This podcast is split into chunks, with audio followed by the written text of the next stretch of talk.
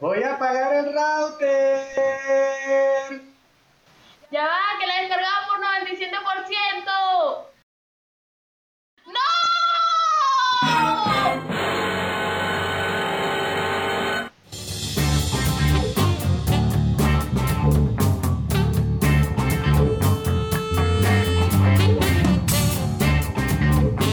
Hola, bienvenido al episodio número 10 de Entre el teclado y la silla, el podcast de tecnología de sancudonline.com. Gracias por acompañarme. Soy Alexis López Abreu y quiero compartir contigo consejos y noticias sobre el mundo de la tecnología. ¿Apagaron el router y quedaste en el aire otra vez? ¿Te ha pasado? ¿De verdad es necesario? Vamos a averiguarlo.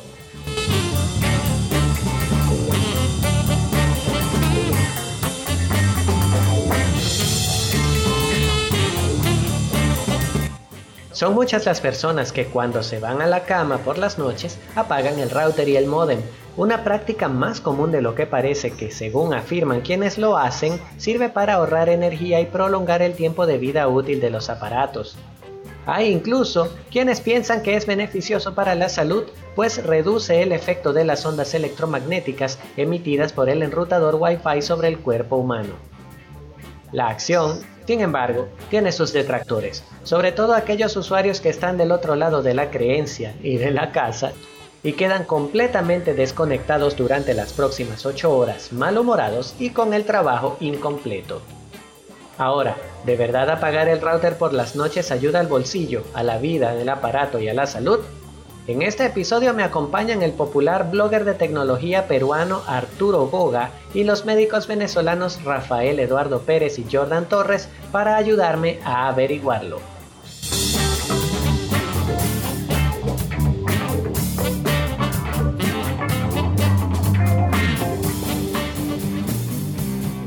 Argumento número 1. Ahorro de energía.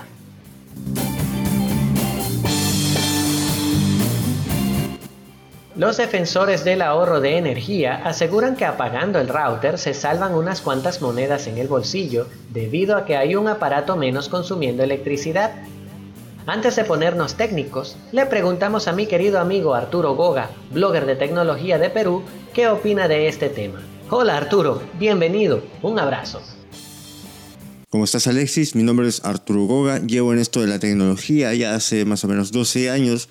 Me inicié con mi blog hace bastante tiempo, por el 2005, 2006, y ahora también me dedico a generar contenido digital a través de plataformas como YouTube, TikTok, Instagram, y me pueden encontrar en todas estas plataformas como arroba Arturo ¿Genera algún tipo de ahorro de luz? Por supuesto que sí, porque finalmente estamos hablando de un dispositivo menos que está conectado a la corriente, pero el consumo de un router tampoco es que sea de demasiado o, genera un impacto demasiado grande en nuestra economía, ¿no? Así que más gasta, digamos, un, un, televisor encendido 3, 4 horas al día que el router por 24 horas. Así que yo personalmente reduciría el tiempo que paso frente a una tele y mantendría el router encendido.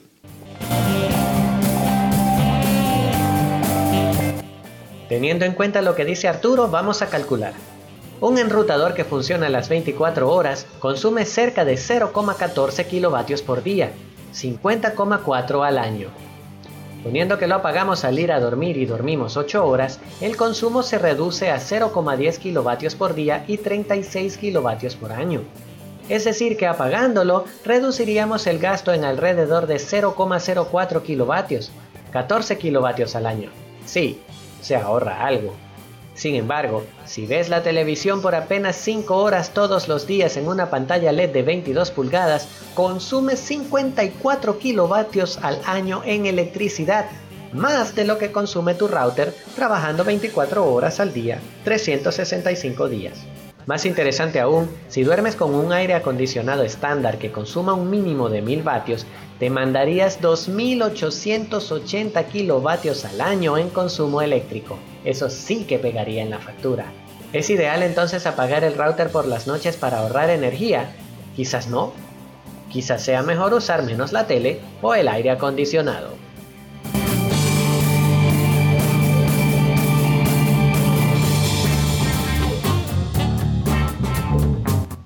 Argumento número 2. Tiempo de vida útil.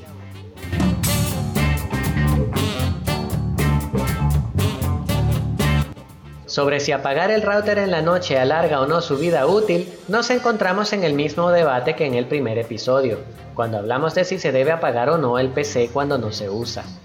Lo cierto es que el proceso de fabricación y los materiales de los dispositivos electrónicos como modems, enrutadores y otros de uso continuo han mejorado mucho en los últimos años y están probados y garantizados para funcionar correctamente bajo el estrés de estar todo el tiempo encendidos. Por otro lado, hay quienes defienden que el enrutador nunca descansa y que apagarlo es un buen momento para que lo haga. Pero de todos modos, cuando todo el mundo se va a dormir, las demandas de conexión se reducen drásticamente y el router podría incluso entrar en reposo si todos los dispositivos están apagados, así que igual descansará.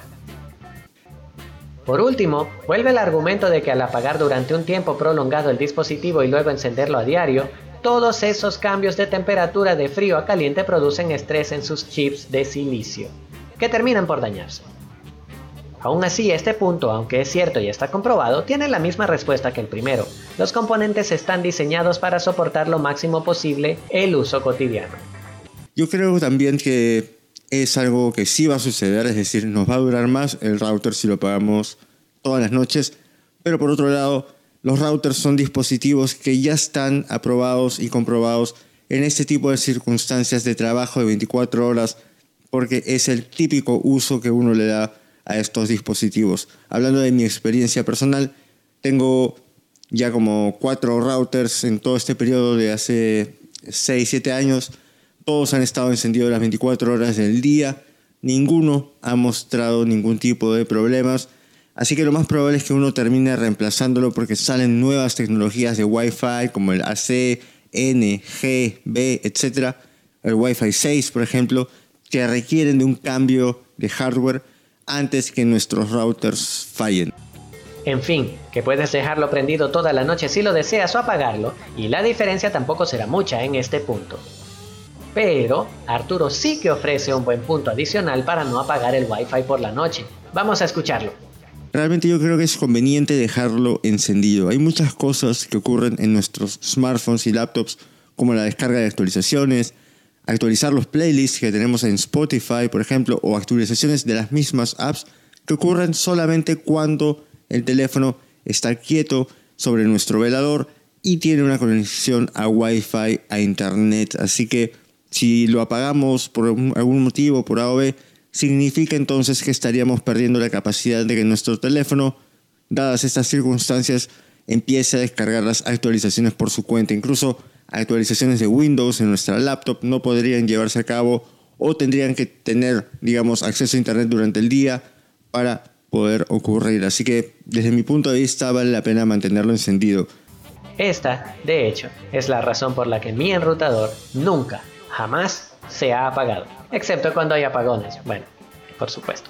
Y ya discutidos los primeros puntos, vayamos al de la salud.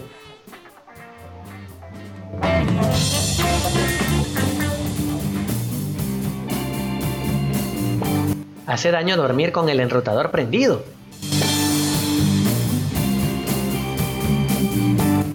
De ese punto de la medicina sí que no sé mucho, pero sí que sé que aunque hay algunas teorías que dicen que hace daño, hay muchos más estudios que al menos hasta hoy han determinado que no son nocivos para la salud. Sin embargo, tengo conmigo al médico venezolano Rafael Eduardo Pérez, quien es egresado de la Universidad Rómulo Gallegos y nos lo explica brevemente. Recuerda que las ondas electromagnéticas tienen una frecuencia directamente relacionada con su energía, dependiendo de si son radio, microondas, luz infrarroja o luz visible. Todas las ondas son formadas por radiación, que no tiene suficiente frecuencia para romper los enlaces entre los átomos, que esto es lo que podría causar problemas de salud como el cáncer. Por ahora no existe evidencia científica que muestre que el Wi-Fi cause cáncer, ni tampoco que las ondas electromagnéticas del celular o, las antenas de telefónica lo hagan. Y los efectos comprobados del uso del Wi-Fi hasta la fecha es que los campos electromagnéticos en la salud señalan un leve aumento de la temperatura corporal. Para los niveles de posición tan bajos, esto quiere decir que son insignificantes y no afectan la salud de las personas.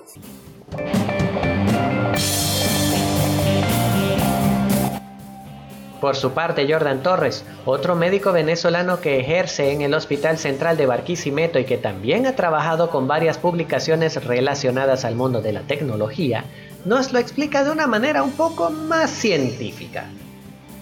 Hola Alexis, eh, gracias por invitarme a tu programa. Soy Jordan Torres, eh, soy médico cirujano de profesión. Actualmente trabajo en el Hospital Central de Barquisimeto en el estado Lara, Venezuela.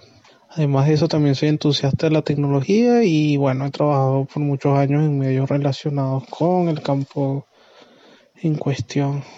Em, bueno, actualmente hay bastante polémica en algunos círculos respecto a si las ondas a las que estamos expuestos todos los días, eh, ya sea de los routers o de las redes de telefonía móvil, pueden o no pueden producir em, algún tipo de, de patología, específicamente patologías tumorales en las personas. Realmente esto está fundamentado en, mitos y leyendas que pululan por la red que realmente no tienen ninguna evidencia científica y, todo esto ya está realmente bastante estudiado y eh, actualmente podemos definir con cierta claridad qué tipos de ondas son las que son peligrosas para el ser humano y en general para básicamente todos los seres vivos y cuáles son las que no. En principio debemos saber que las radiaciones se dividen en dos tipos, radiaciones ionizantes y radiaciones no ionizantes. Las radiaciones ionizantes son aquellas que pueden producir cambios a nivel de los átomos o de las moléculas. Estos cambios están dados específicamente por la capacidad de las ondas para hacer que los átomos pierdan electrones. Cuando una onda no tiene capacidad para quitar electrones de un átomo, se define como una radiación no ionizante. Es importante entender este último concepto para saber que la definición de radiación ionizante o radiación no ionizante no es en lo absoluto un concepto arbitrario, no es algo que decide una persona, ni siquiera un ente, sino que simplemente eh, está fundamentado en evidencia científica, en la capacidad cuantificable de que la onda pueda o no eh, remover electrones de un átomo o de una molécula. Dicho todo esto, pues simplemente hace falta aclarar que las ondas que producen nuestros routers, incluso nuestros teléfonos, eh, las redes de, comunicación inalámbrica, están más que estudiadas tanto en el laboratorio como en el mundo real y en el día a día y no hay ninguna evidencia de que, de que estas ondas sean de tipo ionizante están claramente clasificadas como radiaciones no ionizantes.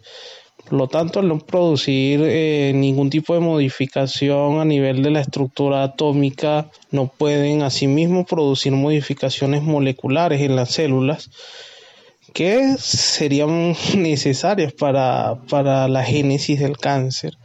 A sus respuestas agregaría yo mi opinión muy particular.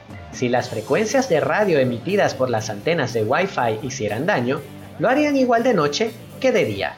Si apagas el enrutador entre 6 y 8 horas para que las ondas no te hagan daño mientras duermes, lo cierto es que pasas otras 16 a 18 horas expuesto constantemente a esas emisiones, tanto del enrutador como de tu teléfono. O sea, el mayor daño te lo estarías haciendo precisamente mientras estás trabajando y usando la conexión inalámbrica. Apagarlo por apenas 6 u 8 horas para reducir la exposición no tendría ningún sentido.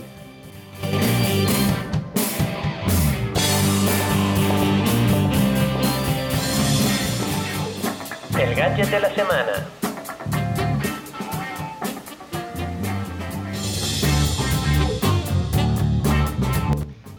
Y el gadget de esta semana es ClickBot, un robot modular programable que aparte de servir de mascota y compañero de juegos, puede enseñar a los más jóvenes de la casa a programar, personalizando sus funciones con bloques de código que pueden arrastrar y soltar.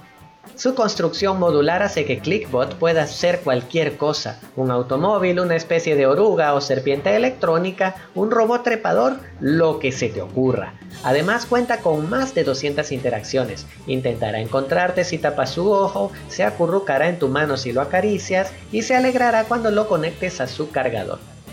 Clickbot es un proyecto financiado vía crowdfunding en Kickstarter, donde superó la meta de financiamiento de 25 mil dólares y alcanzó nada más y nada menos que 542 mil 510 dólares.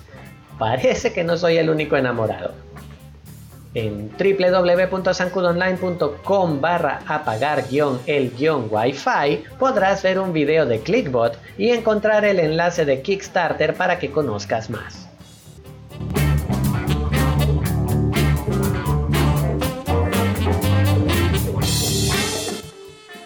Y llegó la hora de despedir. Me gustaría darle las gracias a Rafael Eduardo Pérez, a Arturo Goga y a Jordan Torres por su colaboración. Muchas gracias muchachos. Gracias nuevamente Alexis por permitirme participar en tu podcast. Espero tener la oportunidad de hacerlo nuevamente y saludos a todos por allá. Un abrazo, mi nombre es Arturo, me pueden encontrar como les dije en todas las redes sociales como arroba Arturo Goga.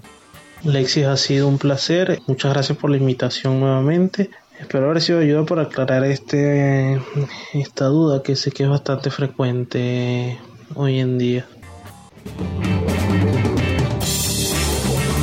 Espero que te haya gustado este episodio. Ahora que terminamos con este tema, es hora de ir a sacar lo mejor de tu dispositivo. Recuerda que cada semana tendremos nuevos consejos, recomendaciones y herramientas para sacar el mayor provecho a tu computadora y smartphone Android. Soy Alexis López Abreu y esto fue Entre el teclado y la silla, el podcast sobre tecnología de sancudonline.com. Gracias por escuchar y hasta la próxima semana.